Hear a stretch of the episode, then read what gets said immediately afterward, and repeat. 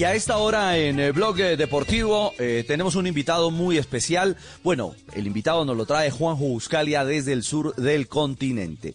Entiendo, Juanjo, que es eh, alguien de, del mundo Maradona, de, de la vida Maradona. ¿De quién se trata?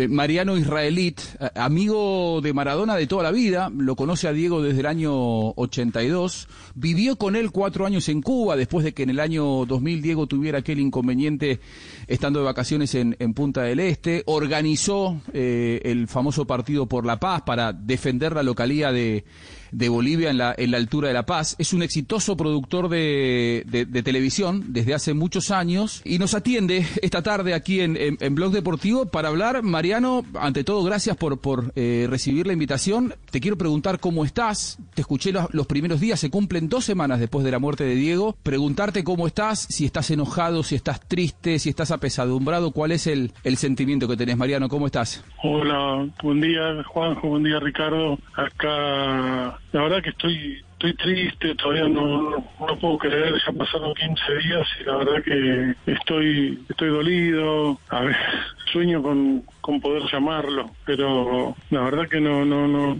no caigo, no caigo todavía, me, parece como, como que era real y bueno, Habrá que, que ir llevándolo con el dolor, con la angustia, no queda otra. Mariano, eh, entiendo que desde los ochentas eh, eh, tú estás en esa en esa atmósfera del mundo Maradona. Un final como este es el final más triste para para un ídolo, para para un grande como fue Diego. Muy triste porque terminar solo, terminar sin sin tu familia al lado, sin, sin tus amigos, sin la gente que, te quiere bien y rodeado de gente que, la verdad deja mucho que desear. Diego estaba muy mal, Diego estaba angustiado, Diego estaba deprimido.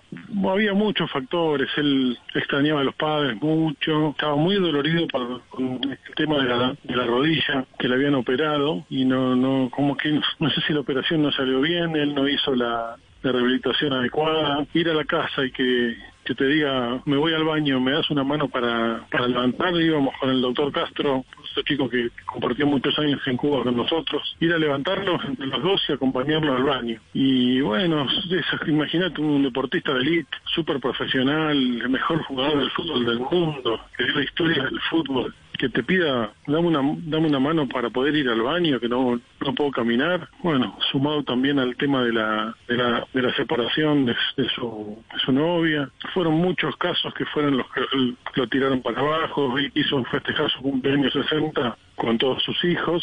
No se pudo hacer porque justo a, Diego Junior le, le, dio COVID positivo en Nápoles, entonces ya no pudo venir. Bueno, fueron una suma de factores que, que le hicieron tirar para atrás a él. Ahora, Mariano, vos entendés que el último entorno de Diego, vos formaste parte del entorno de Diego durante mucho tiempo, pero últimamente eh, no estabas tan cerca de él. No sé si podías verlo o no, si te dejaban o no. Hay muchos que denuncian que, que, que lo aislaban a Diego. Diego fue rehén del último entorno y en todo caso ese entorno lo que hizo fue un poco chuparle la sangre? No me gustaría calificar, a, si yo me, me, siento parte de, su entorno, de su ex entorno, acá en Buenos Aires dicen el entorno bueno, el entorno malo, con nosotros, con, con Guillermo Coppola, con Omar Suárez, con Mariano Castro, con los que fuéramos, con los que vivimos mucho tiempo juntos, no le tocábamos el celular, le sonaba el celular y había que preguntarle, Diego, ¿te suena el celular? Y él te decía, ¿es el tuyo o el mío? No, el tuyo. Bueno, el mío,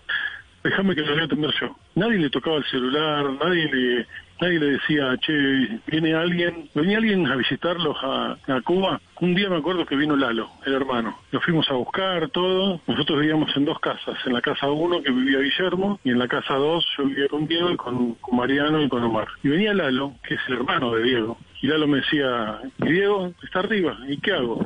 Y le digo, Lalo, es tu hermano, subí, golpearle la puerta y decirle, ahora era imposible, vos ibas a la casa y, y sea el hermano, sea, sea quien sea, era, pasar cuatro filtros. Y, con nosotros no, ¿eh? che, Lalo Río está arriba, ¿y qué está haciendo? Y tócale la puerta y preguntale, ¿qué es tu hermano? ¿Te puede mandar a cagar o te puede decir, hola, hola, Lalo querido, qué sé? Pero nadie, nadie le va a decir, nadie le va a decir, che, no subas porque Diego está, Diego está acá, Diego está. No, subí, suena el teléfono, lo atiende Diego. Por ahí, no sé, estaba esperando que le hagan una nota, algo, y, se entraba a bañar. Y te decía, che, fíjate si suena, atendés y fíjate si es la gente de la nota, y hacemos la nota. Era, era eso, o, decirle que llamen en 10 que me estoy terminando de bañar. Pero era, Diego, en un mes capaz que, que tenía cuatro números de teléfono diferentes. Claro, ahora no pasaba eso. No, no, no, eso, eso pasaba ahora. Ahora le cambiaban cuatro teléfonos por mes. Antes, tuvo años y años un mismo teléfono. Claro. Capaz que lo cambiaba cada cinco o seis años cuando ya lo tenía todo el mundo, ahí lo cambiaba. Pero ahora era, ibas a, ibas a la casa, yo por ejemplo la última vez que fui, dije, che, Diego, te estoy llamando al celular y le dabas apagado. Le digo, tengo este número. Y él se fijaba, porque lo tenía anotado atrás, atrás del celular con un papel con el, con, con el número. Ah, no, este no, no, no lo tengo. Me dice, ah, bueno, anótelo. Y capaz que tenía Diego nuevo 2020, uno, Diego nuevo 2022, Diego 2023, era todo el tiempo ir cambiando el, celular. Cuando no, o, o, se lo cambiaban el número o te bloqueaban directamente. Claro, que era, parte, Mariano, de lo que de lo que incluso sus hijas, Dalma y Yanina, eh, hicieron público, la, falta de, tener esa posible conectividad. Mariano... Eh... Bueno, pero, por ejemplo, yo en un momento dije, bueno, es conmigo, es con Guillermo, es con Omar, pero yo fui al, al velatorio en la Casa Rosada y me puse a hablar con todos los muchachos del 86, campeones del mundo con él, y me decían, che, a mí también me tienen bloqueado, yo no tengo el número, y nunca tenían el número, siempre era como blindarlo, ¿viste? Como que no, eso me pareció rarísimo. Mariano, oyendo el tema de esos contrastes, de esos espejos del, buen entorno y del mal entorno, que fue el entorno final, ¿usted considera que a, Diego no lo cuidaron como debieron en realidad? Por no decirlo de otra manera, ¿no? Es decir, que, que este final se pudo evitar en un momento dado. Mira, Diego era una persona de 60 años, vos decís, no lo cuidaron. Él es una persona grande para poder cuidarse solo. Vos le decías, por ejemplo, lo veías, decía, bueno, chao Diego, me voy, cuidarte. Era lo peor que le podías decir, pero esta gente como que lo, lo aisló de sus amigos, de su familia, de sus hijas, viste, era, era, era muy triste el ver un final así eh, él no se merecía un final así, solo, terminar solo. Y deprimido y triste y, sufriendo en una cama, en un lugar eh, poco digno. ¿Cuándo fue la última vez que pudiste verlo y en qué condiciones lo viste? Te, te, escuché muy crítico en tu Instagram, muy crítico acerca de las condiciones en las que eh, lo viste viviendo últimamente a Diego Mariano. No, yo lo, yo una persona como, como Maradona, millonario, millonario porque se rompió las piernas y el lomo laburando, bien ganada la, la tuvo. No podés vivir en una casa como vivía él. Eso es una casa, no te digo que sea fea, no, porque no es que la casa era fea, pero Diego, con todo lo que se rompió el alma laburando, tenía que vivir en la mejor casa de Nordelta, en la mejor casa de un barrio privado, y no fue así. Siempre casas medio pelo, medio pelo, pero para él, no medio pelo para nosotros. Capaz que para mí o para vos, Juanjo, es una casa bárbara, pero no, no para que, para que viva Diego después de haber juntado fortuna como, como la juntó. Eh, eso es lo que yo nunca entendí. Yo la última vez que lo vi fue en marzo. Marzo antes que, justo cuando estaba comenzando la pandemia, una semana antes fuimos a comer a la casa, a, a charlar, como íbamos siempre con el doctor Castro, y esa fue la última vez. Y cuando nos íbamos, nos dijo, nos juntó a las dos, eran las 11 de la noche, nos habíamos quedado a almorzar, a merendar y a cenar. Y nos fuimos tipo 11, 11 y media. Me dijo, che, vengan, vengan más seguido, no me dejen solo. Yo cuando me cuando, cuando me dijo eso, me senté en el auto para irme. Me corrió un escalofrío por la espalda. Y dije, ¿cómo puede ser? No me dejen solo. No me dejen solo. Así se, así se murió solo. Pues Mariano, eh, ha sido un placer poder compartir y escuchar un poco más de, de, lo que realmente eh, camina en paralelo de, de, este fenómeno, de este ídolo, eh, de, este Diego que será eterno, Juanjo, y, bueno, placer poder compartir estos minutos. ¿ah? Sí, la verdad que es un gran testimonio para Colombia, Mariano. Yo la verdad quiero recordarlo siempre con amor, con alegría, como era él. Me gustaría contar una anécdota si hay tiempo para, sí, para, recordarlo feliz como, como era. Un día viviendo en Cuba estábamos con Guillermo y con el doctor. Y le digo, bueno, yo me voy a dormir, eran las once y pico de la, de la noche. Y yo fui el último que, que bajó de la habitación de él. Le digo, digo, bueno, yo me voy a dormir, bueno, listo, listo. Ok. Y teníamos teléfono fijo ahí, no, no había celular. Y cuando, yo me voy, lo saludo, me con la mano, me siento chao. Él, él agarra el celular y estaba hablando con alguien. No, no me acuerdo con quién.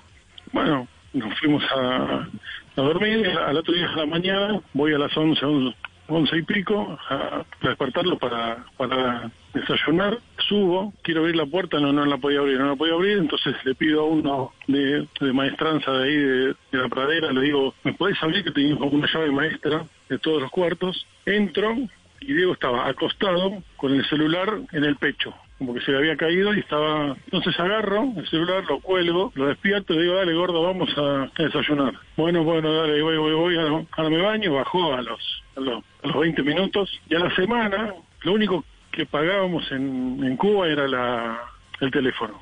El resto nos invitaba todo el, el gobierno cubano. Tocan la puerta, me dan un sobre y le doy a Guillermo, toma Guille, a Guillermo Coppola. Y la abren y eran las facturas de teléfono. Yo no me acuerdo bien si eran 15 mil dólares o eran 25 mil dólares.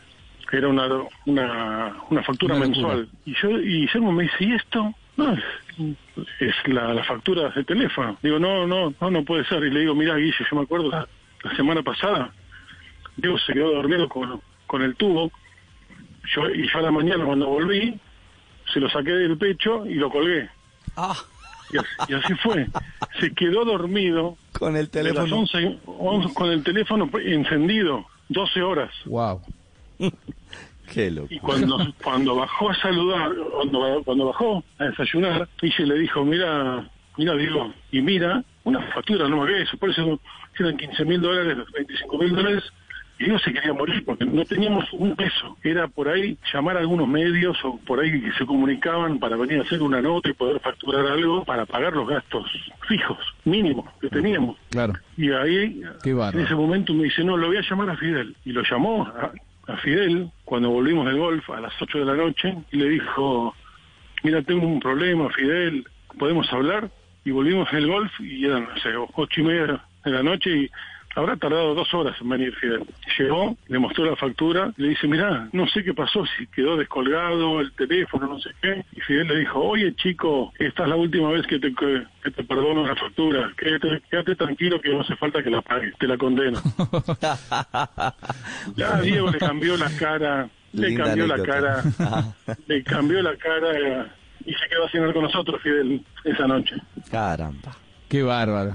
Qué bárbaro. Para escribir un libro seguramente lo, todo lo, las anécdotas que debes tener, Mariano. En eso estamos, eh, en eso estamos. Estoy, estoy, re- Bueno, estoy bueno. recopilando y estoy, estoy viendo la, la posibilidad. Bueno, Pues ha sido un bueno, placer, cu- ¿ah? cuando, cuando vayas avanzando no- no- nos contás y hacemos una, una nueva entrevista. Ha sido un placer, eh, Mariano, ¿no, Richie? Por supuesto, Mariano, un abrazo a la distancia. Y bueno, eh, seguiremos eh, evidentemente el paso de, eh, de esa literatura que, que puede estar rica y, y llenísima de anécdotas. Un abrazo, Juanjo, para que despidas Por a nuestro favor. invitado. Por favor. Abrazo Ricardo, grande, Juanjo, Richie. Gracias, Mariano. Un placer, un placer poder estar hablando para gente, para la gente de, de Colombia y un abrazo grande y lo, lo que necesiten a las órdenes. Mil gracias.